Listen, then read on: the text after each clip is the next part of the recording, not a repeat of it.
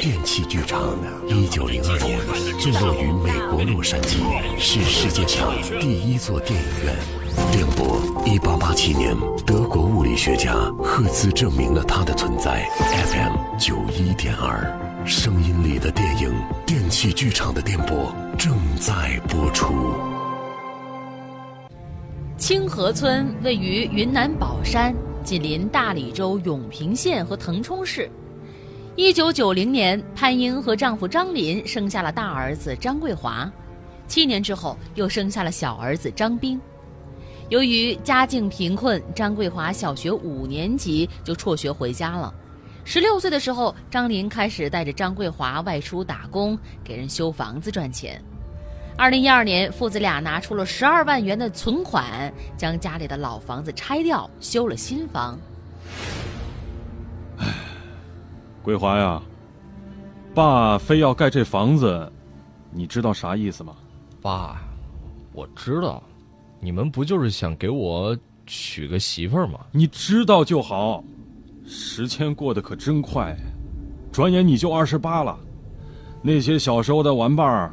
孩子都能打酱油了，你，你这，唉，是父母没用啊！爸，你别这么说，是我自己不争气。以后我把烟戒了，牌我也不打了，我就不信找不到一个媳妇儿。二零一八年一月中旬，张桂华从江苏回到昆明。一月二十号，他给母亲潘英打了电话：“妈，哎。”呃，我要去楚雄看一个朋友，明天我就回家啊。啊，是看男的还是看女的朋友啊？妈，你呀，我确实是楚雄，呃，去看一个女性朋友。哦，呃，票买了没啊？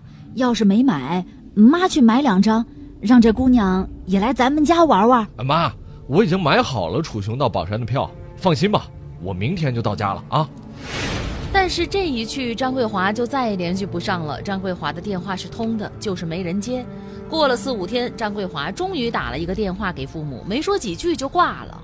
直到二月十号一大早，张林收到儿子张桂华的短信：“爸，我被骗进传销组织，回不来了。我，我杀了一个人。你们不用找我了，千万别跟我妈说。”张林收到儿子这条短信，瞬间懵了，呆呆坐在那儿。就在张林发呆的时候，妻子潘英正想发火。二月十号一大早，潘英就来挑水，等着张林宰过年的猪。但是奇怪，平日里从不睡懒觉的丈夫喊了几遍都不起床。潘英正想给张林发个小火，帮忙宰猪的邻居就来了。桂华究竟怎么回事啊？什么怎么回事啊？他杀人的事儿啊？杀人？你说，我谁谁杀人？我们家桂华怎么会杀人呢？我的天哪，这么大的事儿，我敢胡说吗？你快快快看看你的手机微信，这村里的人都在讨论张桂华杀死了一个人。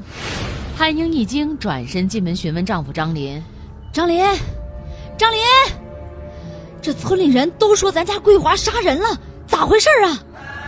张林黑着脸，皱着眉头坐在床边，半晌不发一言。哎呀，你说你到底是知道不知道啊？你这咋不说话呀？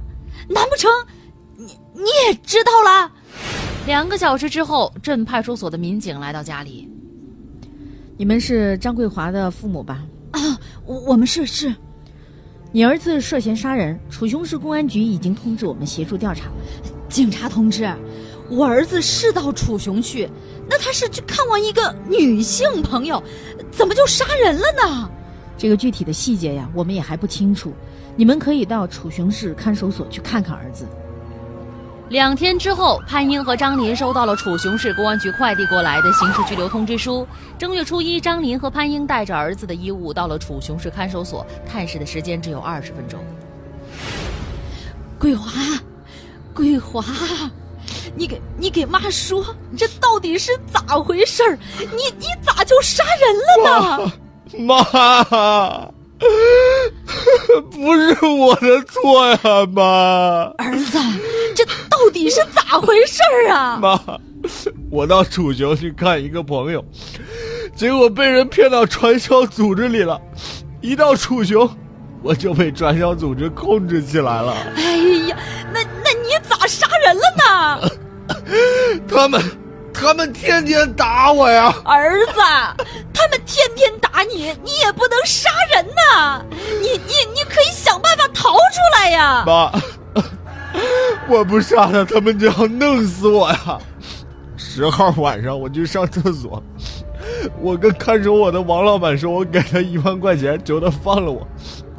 王老板不但不答应放我，还威胁我，说我，说我如果不在春节前完成五六万的任务，领导，领导就要废了我。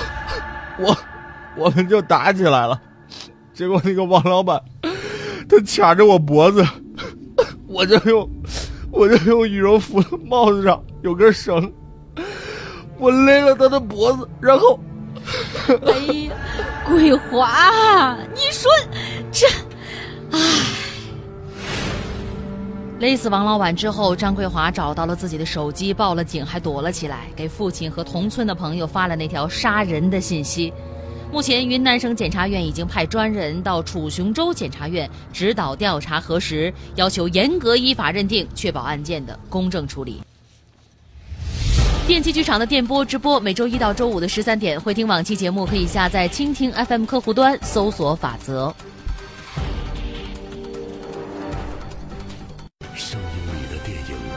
就是自己的导演。